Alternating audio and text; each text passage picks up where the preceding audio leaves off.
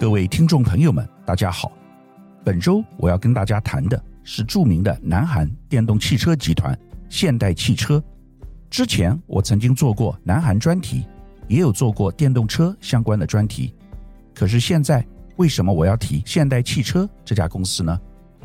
因为这家公司最近在欧美快速的窜起，成为全球汽车产业销量第三名的公司。未来在电动车产业也有可能达到前三名。更令人惊讶的是，现代已经超越我们长期以来所熟知的南韩企业冠军三星，去年一跃成为南韩最赚钱的公司。三星以往是南韩最厉害的企业，不管是 DRAM、面板、手机以及晶圆代工，均是佼佼者。但最近，一方面由于科技产业下修调整。另一方面，由于中美地缘政治的斗争，美国晶片法案加码对中国的限制，而南韩半导体在中国投资庞大，加上若想要争取美方补助，则势必调整中国的投资，因此三星左右为难，变成大输家。这说明三星过于注重在中国大陆的投资，今天反而变成负担。随着中国经商环境的恶化。全球供应链重组，南韩企业去中国化、投资美国的趋势日趋明显。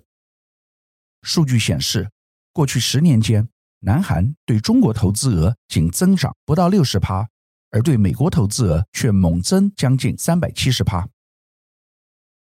南韩进出口银行的最新数据显示，二零一二年至二零二一年，南韩对中国投资额从四十二点六三亿美元增至六十六点六八亿美元，增幅为五十六点四趴。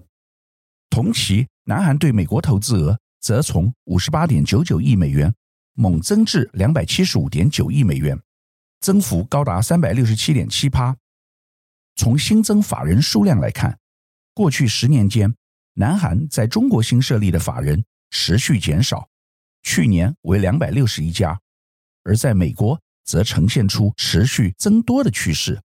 去年达到了六百一十七家。专家指出，目前世界经济正处于从全球化向去全球化过渡的时期，不同意识形态阵营和区块内部构建供应链已成为大势所趋。今后韩企对中国投资将进一步放缓，这是南韩汽车业和半导体不同之处。以现代汽车为例，该公司。在中国共有五家工厂，其中北京第一工厂去年出售，二十余名管理人员也被撤离。去年南韩产业竞争力大洗牌，受到半导体市况恶化冲击，分析师预测，常年高居南韩上市公司营业利润第一名的三星，名次将一举退居到第五，现代汽车反而因销量增加，渴望登上榜首。根据南韩金融资讯分析机构 FNGI 公布数据显示，分析师预期三星第一季营业利润将年减八十八趴至一点六四一四兆韩元，主因在于该公司负责晶片业务的装置解决方案 DS 部门营收大幅下降。此外，SK 海力士更可能陷入亏损，预估首季营业亏损额恐达三点四八六四兆韩元。反观南韩汽车制造商的营业利润明显飙升，分析师看好现代汽车第一季营业利润达二点五四八一兆韩元，年增三十二趴，将在南韩上市公司中拿下龙头宝座。此外，起亚汽车去年排名第十，今年则估计营业利润二点零二七八兆韩元，跃升至第二。南韩产业通商资源部日前公布。南韩汽车今年二月出口额达五十五点九亿美元，与二零二二年同期相比，大幅成长四十七点一趴，创下历年同月新高。若从销量来看，则年增三十四点八趴，至二十二点二九三四万辆。现在，不管是台北、伦敦、纽约，甚至是北京的街头，到处都有挂上南韩品牌的汽车来回穿梭。如同南韩行销全球的连续剧和电影一样，到处宣扬南韩的文化美学与生活风尚，现代汽车近几年默默崛起。该集团旗下有两个汽车品牌，两个品牌都相当赚钱，就是我们上述提及的南韩汽车龙头现代，以及预估今年将成为第二名的起亚 Kia。起亚汽车是现代汽车集团的子公司，财富世界五百强企业，为南韩第二大汽车制造商。现代汽车集团二零二二年全球销量为六百八十五万辆，居丰田、福斯之后，位居全球第三。其中，现代汽车年度全球销量为三百九十五万辆，相比二零二一年增长一点四趴。起亚年度全球销量为两百九十万辆，相比二零二一年增长四点六趴。在这两家汽车公司的贡献之下，现代汽车集团一下子变成南韩最受瞩目的公司。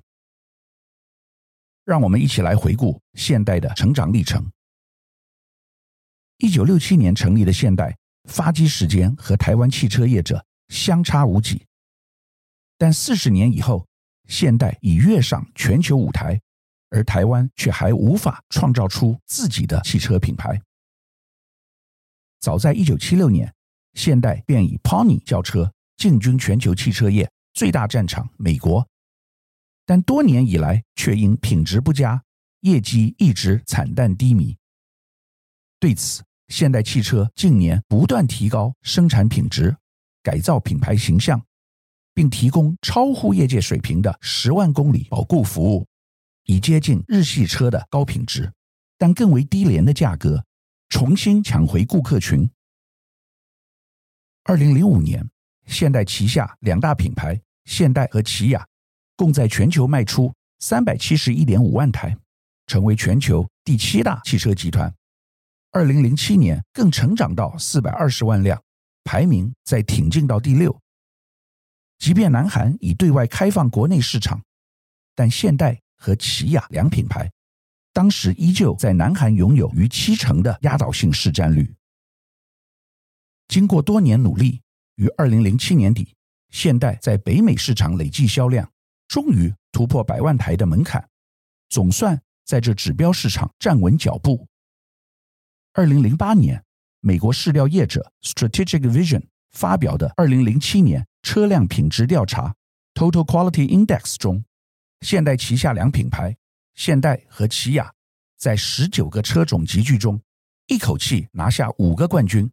表现居所有车厂之冠。美国 Business Week 每年调查的全球百大品牌排行榜中，现代的排名从二零零六年的第七十五名，短短一年推进到七十二名，品牌价值更成长百分之九，达到四十四点五亿美元。当时是除了三星与 LG 之外，第三家入榜的南韩品牌。在我们快速了解南韩。现代在汽车领域的成绩后，那电动车呢？根据外媒最新报道显示，南韩汽车厂去年生产二十五点四万辆电动汽车，在全球市占率为五趴。南韩积极寻求大幅提高电动汽车产量，计划到二零三零年将电动汽车产量提升至三百三十万辆，将使南韩本土汽车制造商在全球电动汽车市占率。翻倍达十二趴，成为全球汽车工业强国。除了电动车以外，另外一个值得注意的趋势是南韩在氢能源车上面的销售。坦白说，我也不是很懂氢能车，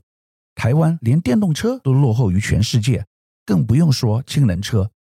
但是南韩这几年大力投资氢能车，在这方面有很多的进展。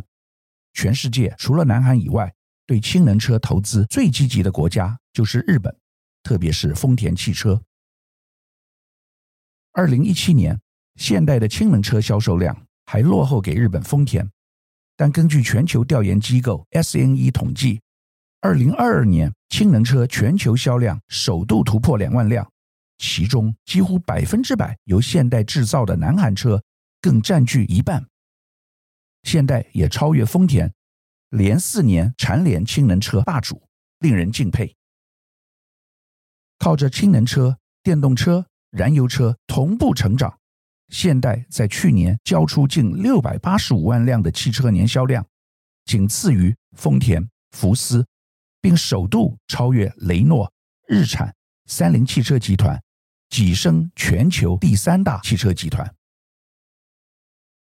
现代能成功抢占氢能车市场，变成可落地的生意，不只是造车能力，而是赢在策略。首先，现代不同于日系车厂。先民后商发展策略，也就是先推民用的轿车，再推巴士等商用车。他们反过来做，从卡车、巴士等商用市场先做。另外，现代的成功还有一个关键的背后工程，就是南韩政府。南韩氢能车崛起背后最关键的其实是政府愿不愿意支持。根据专家表示，氢能推广。难就难在氢弹很危险的刻板印象，安全疑虑成为南韩推动氢经济的最大阻力之一。他们过去曾遇到民众抗议加氢站，为了取得民众信任，当众把氢气罐丢进火堆烧，还有开枪射击氢气罐，借此证明氢气罐安全，是能安心使用的燃料。因此，南韩政府成为氢能的最大后盾。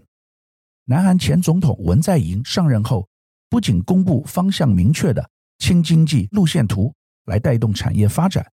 甚至还在二零一九年通过现代要在国会设置加氢站的申请，等同于展现了用政治人物的性命安全为氢气安全做有力担保的背书。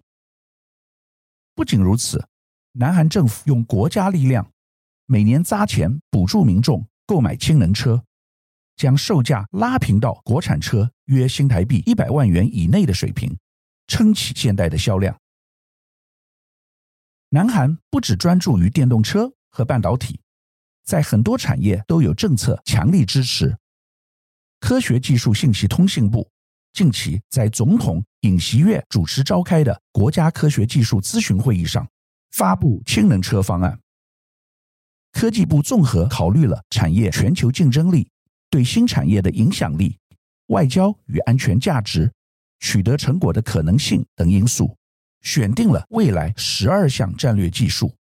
具体包括半导体和显示器、二次电池、高科技出行、新一代核能、高科技生物、宇宙太空及海洋、氢能源、网络安全、人工智能、新一代通信、高科技机器人和其制造技术、量子技术。除了现代汽车称霸汽车市场以外，LG 能源解决方案 （LG Energy Solution） 则为全球第二名的电动车电池大咖。世界第二大车载电池厂商南韩 LG 新能源将在二零二五年之前在北美建立六座工厂，以美国通过电动汽车补贴法案为东风，加深与本田等汽车厂商的关系。攻占巨大的北美市场，在中美对立加深的背景下，进驻北美将成为 LG 新能源追赶最大竞争厂商中国宁德时代新能源科技 CATL 的关键。LG 新能源将在约三年内与合资伙伴总共投资超过两万亿日元，建构六座工厂的体制。该公司目前在北美的生产比例约为七趴。到二零二五年将提高至四十五趴。LG 新能源的 CEO 全应寿把北美市场定位为最积极拓展的市场，可见 LG 抢攻该市场的积极程度。看了南韩的汽车产业那么威风，那我们台湾又如何呢？讲起来只能长叹三声。台湾汽车业的确已在全球供应链中拥有关键地位。以及不错的生产技术与成本竞争力，但是重点是台湾不能老用 OEM 代工的观点在看市场，必须要看到整体，并且要把自己当成大车厂来看。但台湾已经失去机会了。当台湾处于全球最佳时机的八零年代，产业发展甚至超越南韩，但是我们坚持车辆必须是 CKD 完全散装的模式。所有外国车厂都采取第三者进口转内销模式，偷渡所谓的自制率。官方也长期睁一只眼闭一只眼不管。记录中最夸张的是福特千里马车款，自制率曾传出工资五十八趴，零组件十二趴这样的笑话，最后当然停产。当年另一个最佳时间点是与中国协商 ECFA 时，应该抓住机会让纳智捷整车出口，但台湾却坚持互相不得整车往来。事实上，即使换得丰田、福特、本田等车辆从中国出口来台，消费者自己也会有选择。二零零八年，在美国特斯拉关闭林口台湾分公司之前。官方对被问到关于电动车产业政策的回答是，要询问裕隆。这是不是特斯拉撤场的最后一根稻草？那时台湾电动车、智能车业相关的能力其实已是受到全球瞩目的，而中国那时则是科技部长万钢上台，坚持要一步到位，开始全力冲刺电动车。当时我们官方的坚持，却逼走了特斯拉。又近乎完全击垮台湾智能车产业的信心与耐心。台湾汽车销售数量虽然从巅峰的六十五万辆掉至四十二点五万辆，但在全球车市规模仍然在三十名内。反观泰国采行开放的半散装料 SKD 策略后，全球主要品牌都进去设厂。二零一六年，泰国的车辆产业相关产值。就已是兆元产业，更是全球第九大车业基地。最后，我要补充的是，拜登总统的通膨削减法案，这个法案主要的目的是吸引外国公司把新能源车有关的投资落脚在美国。除了电动车以外，另外也包括电池。这对于南韩的企业来说，当然有很大的吸引力。因此，南韩电池产业。加快了转向北美的行动。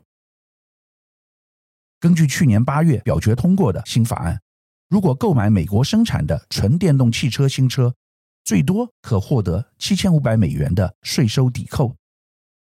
但如果搭载的电池并非北美产，将无法获得全额的抵扣。对汽车厂商来说，采购北美产电池的动机将大幅上升。在车载电池市场中，中日韩共占九成以上的份额。中国企业在北美没有工厂，南韩的 LG 新能源、SK 创新、三星、SDI 和日本的松下控股将从中受益。到二零二五年，LG 新能源预计占到北美产能的一半以上，该公司将大幅受益于美国的新政策。本周我们介绍南韩现代汽车，这是一家成立五十年的公司，近年来脱胎换骨，从一个原来不怎么受到重视的南韩汽车品牌，到今天成为全世界前三大的车厂，不仅仅在燃油车取得一席之地，更在电动车领域力争上游。反观台湾，谈了五十年，到今天为止，都还没有发展出像样的汽车工业。实在令人不胜感叹。由现代汽车的例子，我们可以看得出来，台湾的产业要积极的转型，除了半导体以外，也应该积极跨入其他新的领域。我自己担任副董事长的李国鼎基金会将在五月十六日举办一场论坛，谁是下一个护国神山？其中将谈到五个相关的领域，包括电动车在内。由联电的副董事长薛明志主讲，欢迎大家前来参加。本周的节目希望借由现代汽车的专题，让我们一同思考，看见台湾未来企业转型的更多可能。以上是本周我为您分享的趋势，感谢收听奇缘野语。如果喜欢我的分享，希望大家能够订阅、下载，以后直接收听我们的节目。另外，如果您想要留言与我分享您的心得，或是想要听什么样的新闻分析，欢迎到我们的脸书智门 SmartGay 留言，或是私讯给我。欢迎大家推荐给你的亲朋好友们，邀请大家一起收听。那我们下集再见喽，拜拜。